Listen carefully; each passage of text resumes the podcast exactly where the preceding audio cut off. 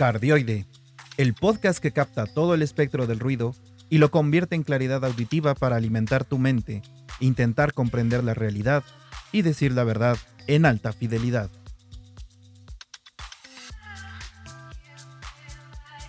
Bienvenidos a este segundo episodio de Cardioide, el podcast para alimentar tu mente, comprender la realidad y las verdades de la vida. Soy Manuel Torres y soy tu anfitrión en este espacio que nació para difundir el pensamiento crítico, la racionalidad y la libertad.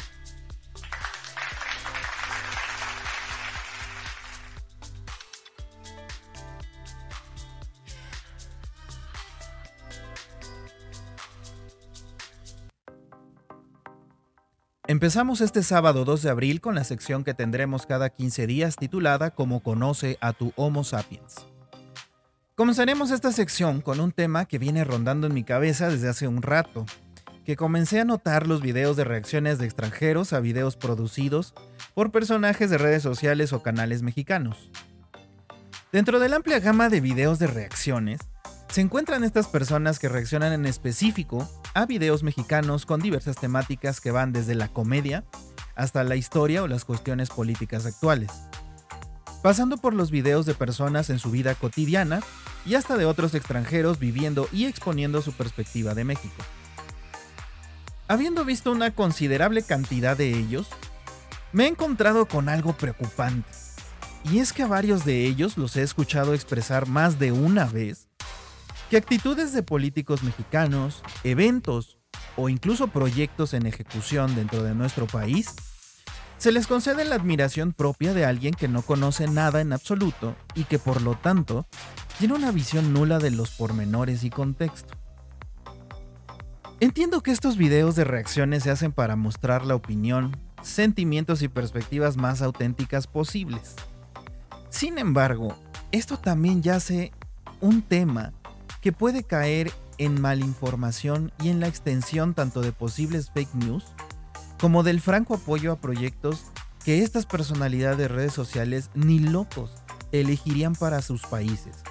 Incluso también de posturas o de incluso también de, eventos y de cosas, de situaciones que no les gustaría ver en sus países. ¿Se pueden tener reacciones auténticas con una buena cantidad de información de contexto? Esta pregunta me la hice y me la respondí. En esta posición yo creo que sí, por supuesto. De hecho, no solamente se puede, sino que debería ser la norma. Es ya suficiente la mala información presente en el mundo y que cada día se arroja más para beneficiar ciertos intereses, como para ser responsables de hacerlo en nuestros proyectos, por no querer hacer el trabajo adecuado para comunicar lo que sea que nosotros queramos comunicar a los demás. También podemos relacionar este tema con otro que estaré dando más adelante en la sección En mi opinión, en el que hablo de cómo la mediocridad ha tomado el control de cada aspecto de nuestras vidas. Es así que en este contexto, es mediocre y es irresponsable reaccionar de forma parcial a proyectos y eventos mostrados de un país, un grupo de personas o de acontecimientos sin conocer algo sobre lo que sucede ahí y sobre todo dar un punto de vista que a lo mejor favorezca o también detrimente lo que ahí sucede y por qué sucede. Es por esto por lo que extiendo la invitación a las personas que se dedican a estas temáticas de reacciones que dediquen parte de su tiempo para investigar el contexto de los videos o materiales de todo tipo que vayan a usar para sus canales. Los invito también a ustedes, mis escuchas, que conozcan a su Homo sapiens, a que indaguen en sus motivaciones, las historias que justamente el Homo sapiens, es decir, nosotros los humanos, tenemos y el contexto de las cosas y situaciones que suceden a nuestro alrededor.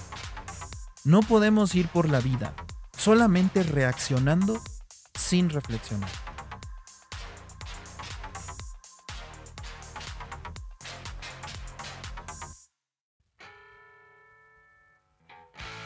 Continuamos ahora con la sección que tendremos cada semana, llamada En mi opinión. En este espacio les daré justamente lo dicho sobre el acontecimiento más relevante de la semana a mi juicio, o el que me haya interesado más. Pues empecemos fuerte. Este espacio hablando de la mediocridad. La mediocridad ha ido en repunte en los últimos cinco años, o incluso en la última década. Posiblemente varios críticos dirán, o dirían que antes. Pero lo importante es que esta característica del humano haya tomado el control de muchos aspectos de la vida.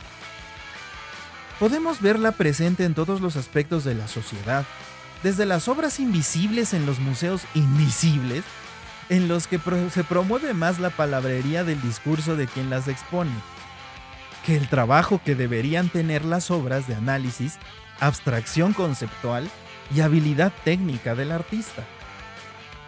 Pasando también por temas como la mediocridad presente en los contenidos que ávidamente consumen las personas en todas las plataformas sociales. Contenidos como algunos que sorprendentemente muestran personas su único talento y trabajo, que es grabar sus flatulencias y clasificarlas. Sí, así como lo escuchan.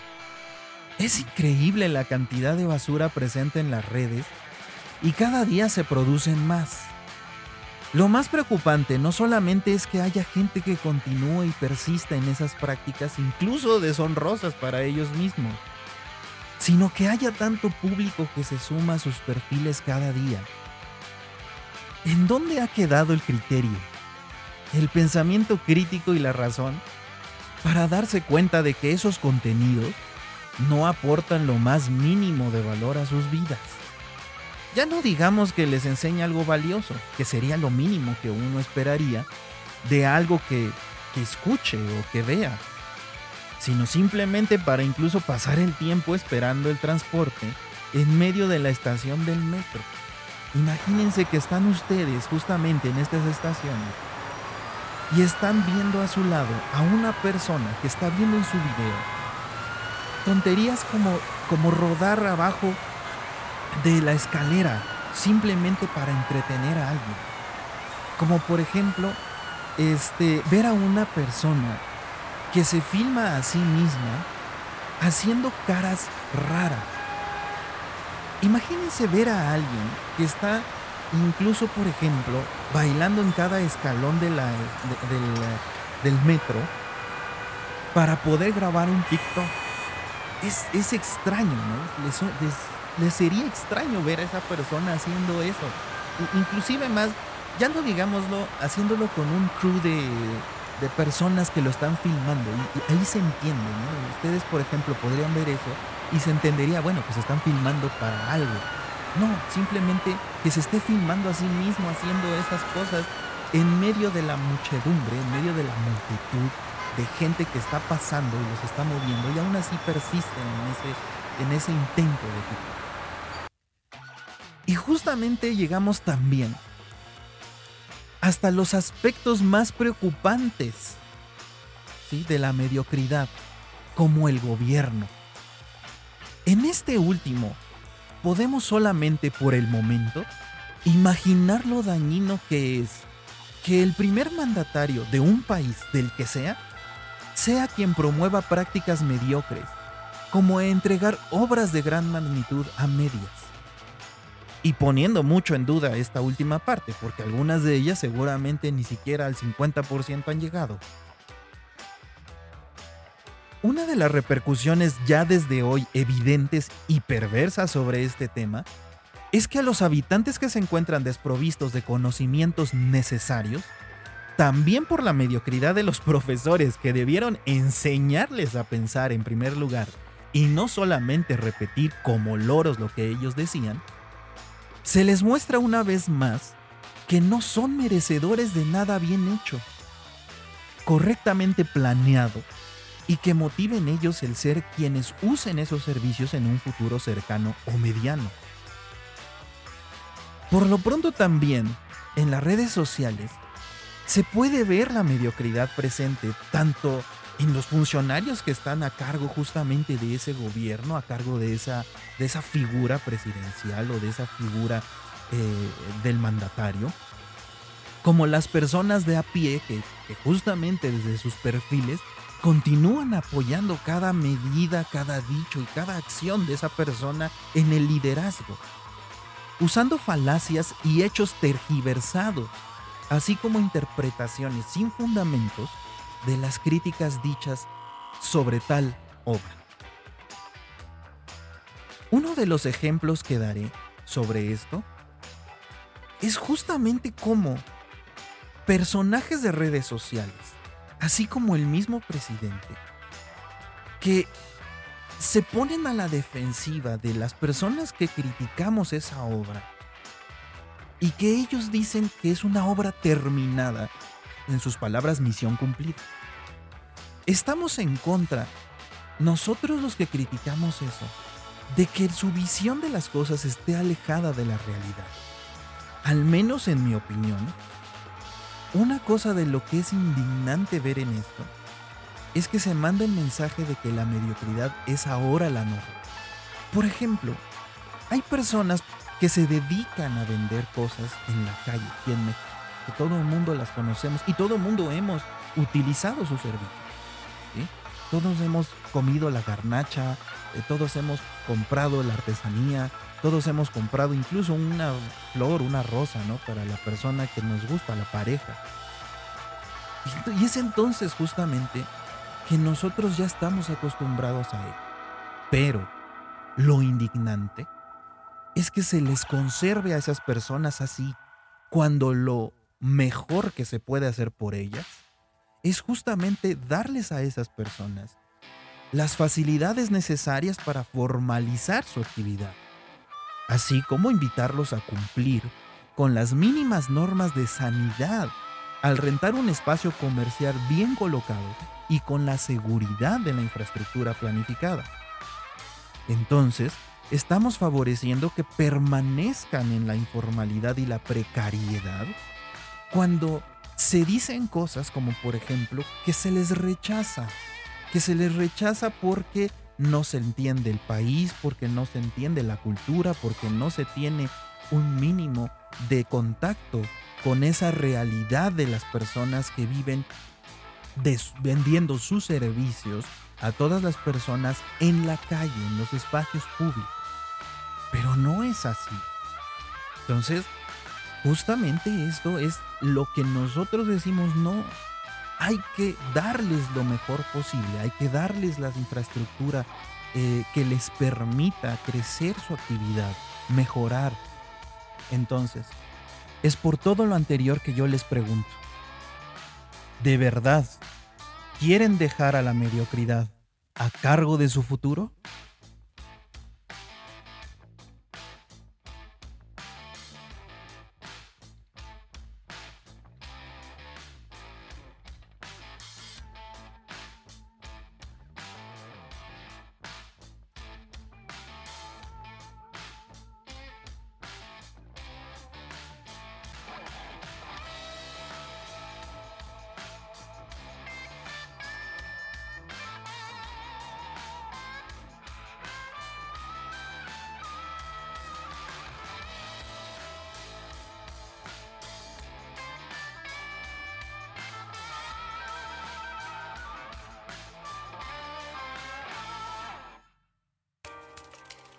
Me gustaría mucho cerrar todos los capítulos ofreciéndoles sugerencias y conocimientos sobre temas más relacionados con el estilo de vida, hábitos y temas que a mí me gustan, en la sección titulada Recomendación para disfrutar la vida.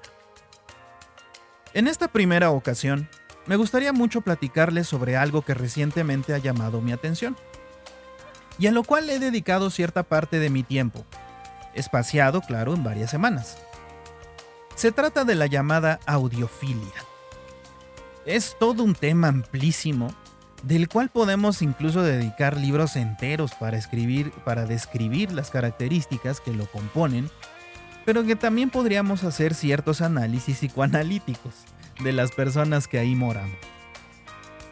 Pero sin duda alguna, es un hobby muy entretenido y que posee una serie de opiniones diversas gracias a que cada persona tiene condiciones diferentes en cuanto a sus características físicas, hablo de desde el tamaño de la cabeza hasta la posición de las orejas o, o la capacidad auditiva, hasta los gustos de cada quien. He tratado de informarme mucho sobre el tema con personas con más tiempo en esto de la audiofilia y que incluso ya han hecho una profesión como críticos, reseñadores y colaboradores incluso de marcas para la fabricación o afinación de los diversos productos como audífonos, auriculares, DACs, que son eh, convertidores de señales digitales a análogas, y amplificadores. Aquí debo agradecerle al experto Royce del canal Vivir Digital y Vivir Digital Unboxings por haber sido el primer crítico de la audofilia que conocí y por el gran trabajo que justamente ha hecho a lo largo de sus años dentro de este mundo y que ha reseñado gran cantidad de productos. Cabe mencionar que ya desde hace años empecé a interesarme por la calidad y prestaciones de los audífonos, pero no fue que recientemente inicié a informarme mucho más, y es entonces cuando decidí dar el paso para adentrarme. Claro, que hasta el límite de la sanidad mental, sin caer en el llamado agujero del conejo que ellos mismos denominan. Les paso al costo un consejo muy útil si desean iniciar un nuevo pasatiempo. Busquen hacer que éste se autofinancie. Les comento lo que hice yo. Al informarme de los aparatos disponibles en el mercado, encontré una marca buenísima que no tiene nada de adornos ni de parafernalia, pero que justo por ello se le invirtió el dinero en la calidad del driver, que es este imán que justamente se mueve para producir el sonido y que es finalmente gran parte de lo que le da la particularidad al audífono. Compré uno para probar y en efecto me sorprendió su calidad auditiva e incluso la calidad de los materiales que tiene. Entonces decidí que tenía que darlos a conocer. Decidí comprar varios y ponerlos a la venta aquí en México. Se vendieron tan bien que ya estoy preparado para comprar ahora una cantidad más grande y le pondré de nuevo en una de mis tiendas en línea en una plataforma famosa de libre mercado. Guiño guiño. Esto me dio la posibilidad de comprar auriculares que han sido reseñados con mejores capacidades y probar nuevas calidades con diferentes características, adentrándome aún más y autofinanciando mi pasatiempo. Así que ahí se los dejo al costo. Incluso para poder tener un pasatiempo que se autofinancie, hay que investigar, informarse y tener un poquito de creatividad para poder abordarlo de diversas y variadas formas.